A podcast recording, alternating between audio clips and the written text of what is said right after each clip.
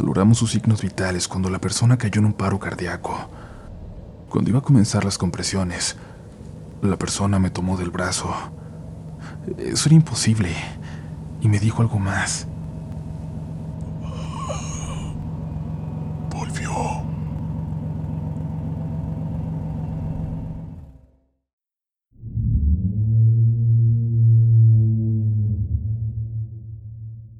Muy buenas noches comunidad.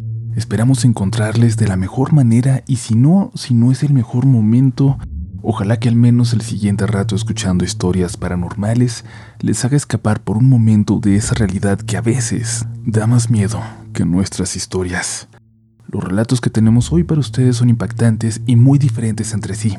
Desde llamadas extrañas en la madrugada, el reporte más aterrador y macabro que tuvo que vivir un paramédico, y hasta nuevas experiencias que parecen detonarse cuando alguien escucha este podcast. Apaga la luz y si no puedes, estés donde estés, solo déjate llevar por un momento por los siguientes relatos de la noche.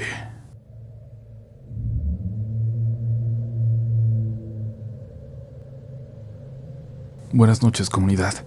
Les quiero contar algo que le sucedió a mi hermana justo hoy en la madrugada. En mi familia, que son mis tres hermanas, mis papás y yo, nunca fuimos creyentes de lo paranormal. Incluso nos reíamos cuando nuestros vecinos o hasta mis propios abuelos nos contaban del sonido de cadenas que se arrastraban por la calle en lo más oscuro de la madrugada. De los caballos que se escuchaban pasando cabalgando a toda velocidad, aunque nadie podía ver nada. Nunca quisimos creer, aun a pesar de lo que pasó hace unas horas. Quiero rehusarme a hacerlo. Mi casa es un conjunto de habitaciones que rodean un patio central. En la sala hay una ventana que deja ver ese patio y las recámaras donde dormimos. Mis hermanas duermen en las habitaciones del fondo, el lugar más seguro de la casa, porque como dice el dicho, hay que temerle más a los vivos que a los muertos. En la madrugada sonó el teléfono, un viejo teléfono de casa que mi mamá se rehúsa a tirar aunque nunca lo usamos como ya nadie los usa. Pero al sonar en la madrugada, una de mis hermanas, la única que se despertó, inmediatamente pensó que algo malo podía haber pasado. Se levantó deprisa para ir a contestar. Hola.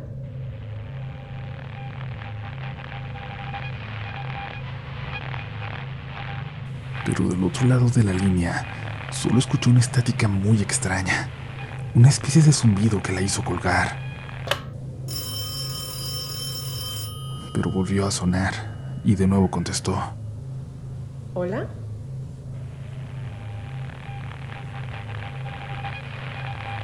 Hola. Hola. Lo que escuchó era mi voz, por lo que corrió hasta la ventana que daba a mi habitación y la de mis padres, pero todo parecía en orden. Las luces estaban apagadas. Todo estaba normal, así que solo pudo correr hasta su cuarto asustada e intentar dormir. Cuando me lo contó esta mañana, mi forma de pensar me hizo creer que quizás yo lo había hecho mientras dormía. Me han dicho que en las madrugadas hablo o hago cosas que no recuerdo, así que, no sé, quizás esa era la explicación. Pero revisé mi celular no tenía ningún registro de haber hecho alguna llamada en la madrugada, ni siquiera llamadas recientes al número de mi casa. Sí, yo sé que quizás no es un relato muy terrorífico ni mucho menos, pero a mí me ha provocado un escalofrío terrible. Me dejó realmente perturbado. ¿Ustedes qué piensan, comunidad? ¿A alguien le ha pasado algo así?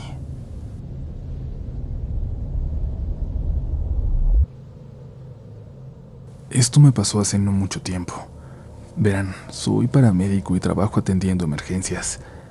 El domingo, a eso de las 11 de la noche, comencé a sentir una especie de escalofríos, una ansiedad muy extraña sin razón aparente.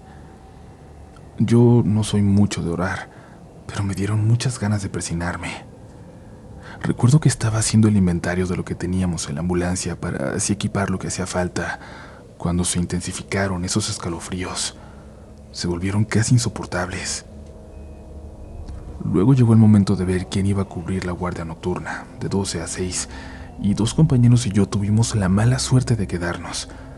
Y digo mala suerte por lo que estaba a punto de vivir, algo que me hace temblar de tan solo recordarlo. Eran aproximadamente las 2.20 de la mañana cuando el radio operador nos notificó de un accidente. Había una persona en el suelo en una carretera, aparentemente herida por arma de fuego. Acudimos de inmediato al lugar y efectivamente había una persona tirada, pero las heridas no parecían ser provocadas por arma de fuego o arma blanca. Las heridas parecían... ¿Cómo decirlo? Parecían ser mordidas. Daba la impresión de que a la persona la había atacado un perro, un animal. Hasta tenía algo de piel desprendida. Lo impresionante era que no tenía hemorragias masivas.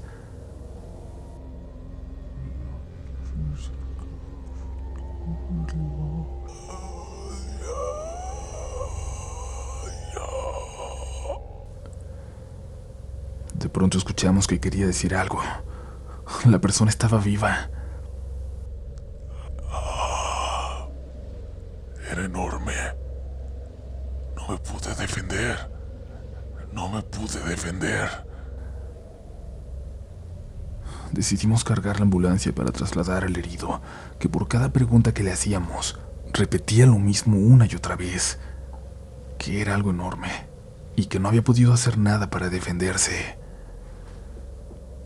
Valoramos sus signos vitales cuando la persona cayó en un paro cardíaco. Cuando iba a comenzar las compresiones, la persona me tomó del brazo. Eso era imposible. Y me dijo algo más. Volvió.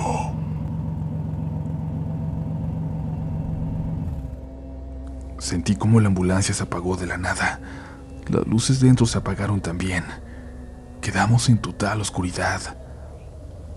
Atemorizado por la situación, por todo lo que había sentido desde horas antes, ahora sí comencé a rezar. Pero me pasó algo que creo que es común en momentos como este. Lo olvidé por completo. Olvidé cómo hacerlo. Pensaba en el Padre Nuestro, pero no lo podía repetir. La ambulancia se empezó a sacudir.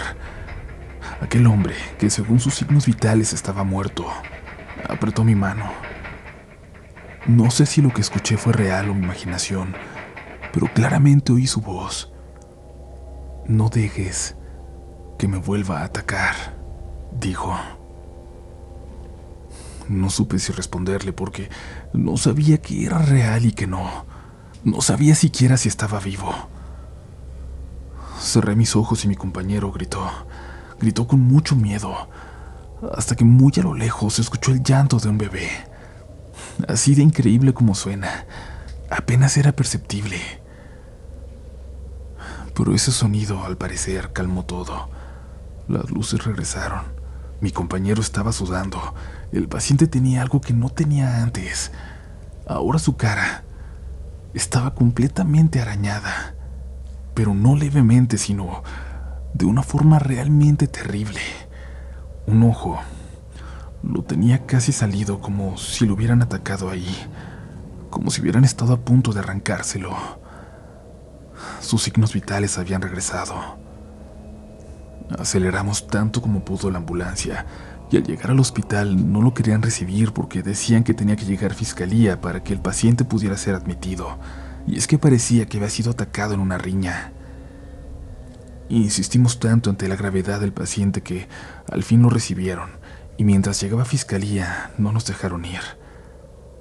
Nos tocó declarar y dijimos todo. No había más que decir la verdad. Dimos cada detalle por increíble que pareciera. Evidentemente, no sé si nos creyeron, pero la persona que tomaba la declaración dijo que nunca había escuchado algo así, menos de parte de paramédicos. No sé si nos creyeron. No sé si tú que estás escuchando puedas creerme, pero te lo prometo. Yo sé muy bien que lo que vivimos el domingo pasado fue real.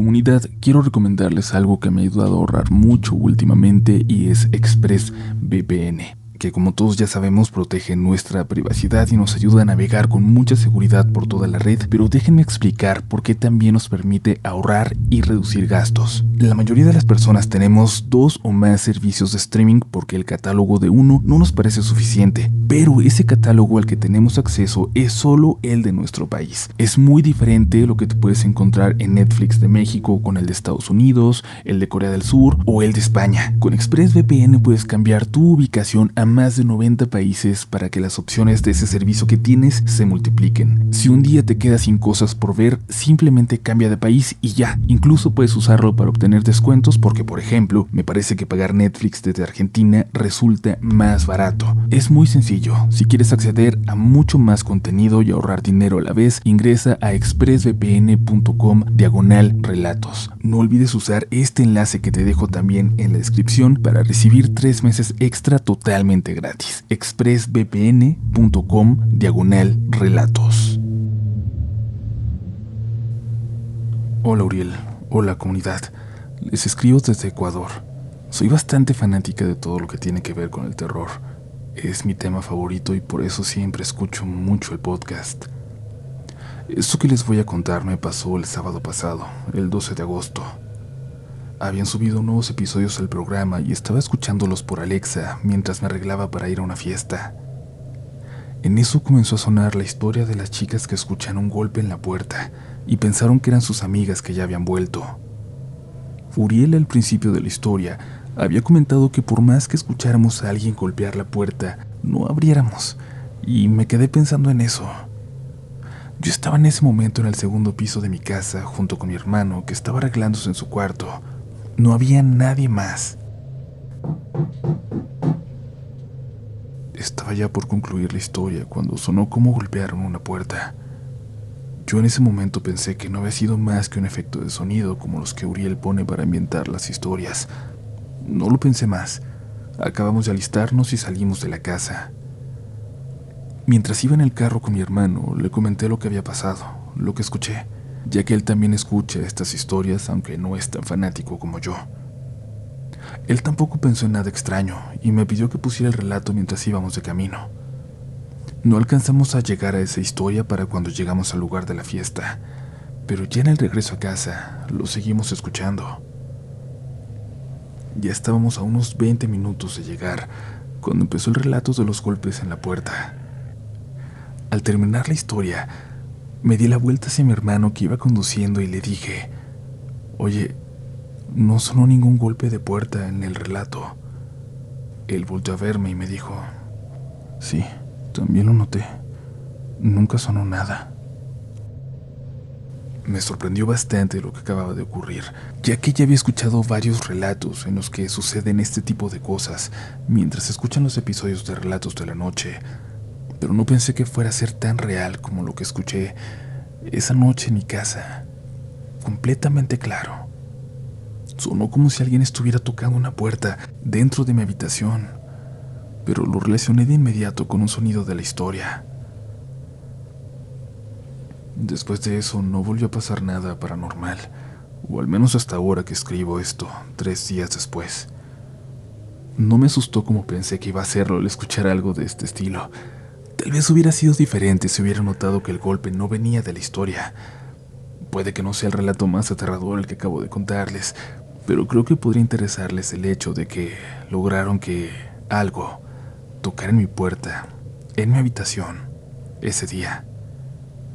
¿A alguien más le ha pasado algún detalle así, aunque sea pequeño, que nos puedan relatar?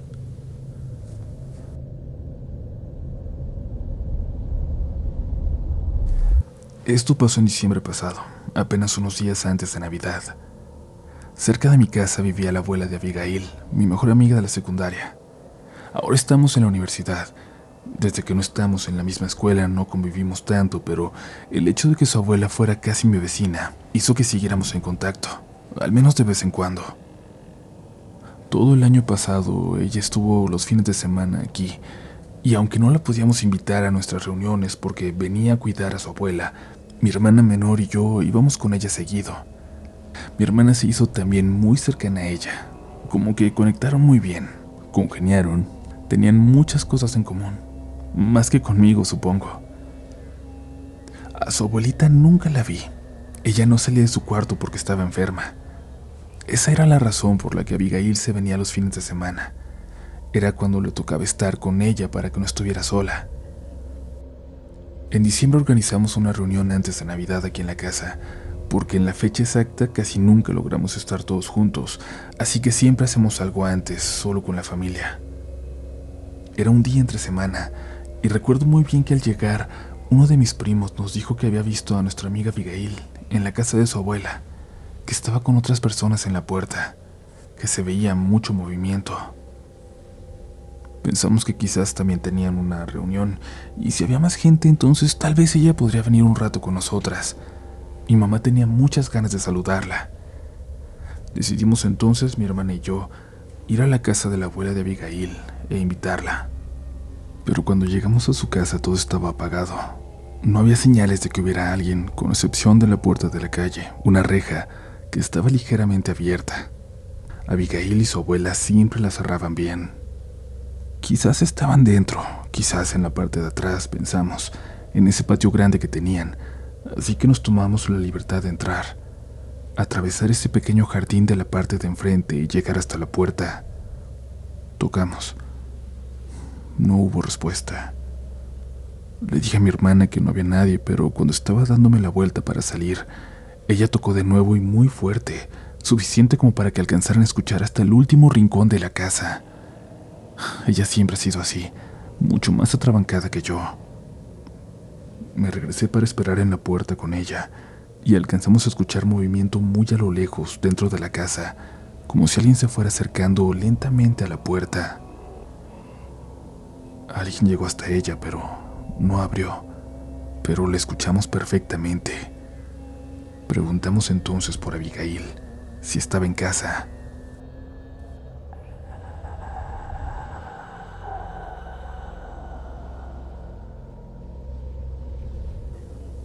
Se escuchaba la respiración con dificultad de alguien allá adentro. ¿Le puede hablar? ¿Está o no está? Preguntó mi hermana con ese atrevimiento que me da tanta pena. Escuchamos cómo quitaron el seguro. Mi hermana puso la mano en la perilla para entrar, pero algo me hizo detenerla. Le dije que no con la cabeza.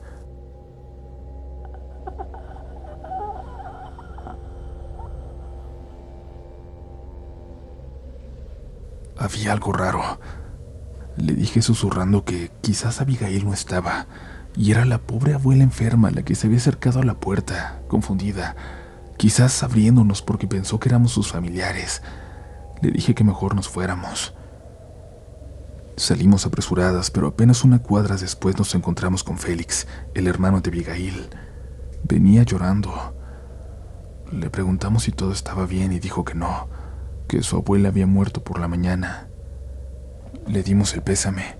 Lo abrazamos y le preguntamos si estaba Abigail en casa y respondió que no, que se había puesto muy mal una tía y la llevaron al hospital, que en casa solo estaba el cuerpo de la abuela. Él iba para allá para esperar al médico de la familia. Llegaría en media hora. No tienen idea de lo que sentí, como si la sangre se me hubiera ido del cuerpo por un momento. No pude decir más. Mi hermana también estaba asustada, pero ella lo disimuló mucho mejor. Nos despedimos de Félix. A Abigail la vimos hasta el día del entierro, dos días después. No nos atrevimos a decirle que estuvimos en su casa, que alguien adentro nos abrió la puerta. No sé qué hubiéramos visto de haber entrado.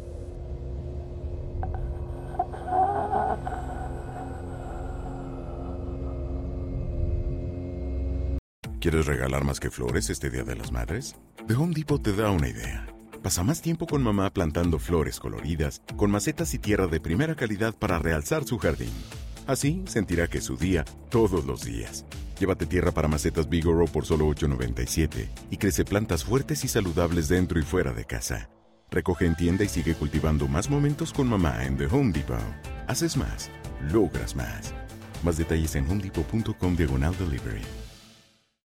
Lucky Land Casino asking people what's the weirdest place you've gotten lucky? Lucky? In line at the deli, I guess? Aha, in my dentist's office. More than once, actually. Do I have to say? Yes, you do. In the car before my kids' PTA meeting. Really? Yes. Excuse me, what's the weirdest place you've gotten lucky? I never win and tell. Well, there you have it. You can get lucky anywhere playing at LuckyLandSlots.com. Play for free right now. Are you feeling lucky? No purchase necessary. Void where prohibited by law. 18 plus. Terms and conditions apply. See website for details.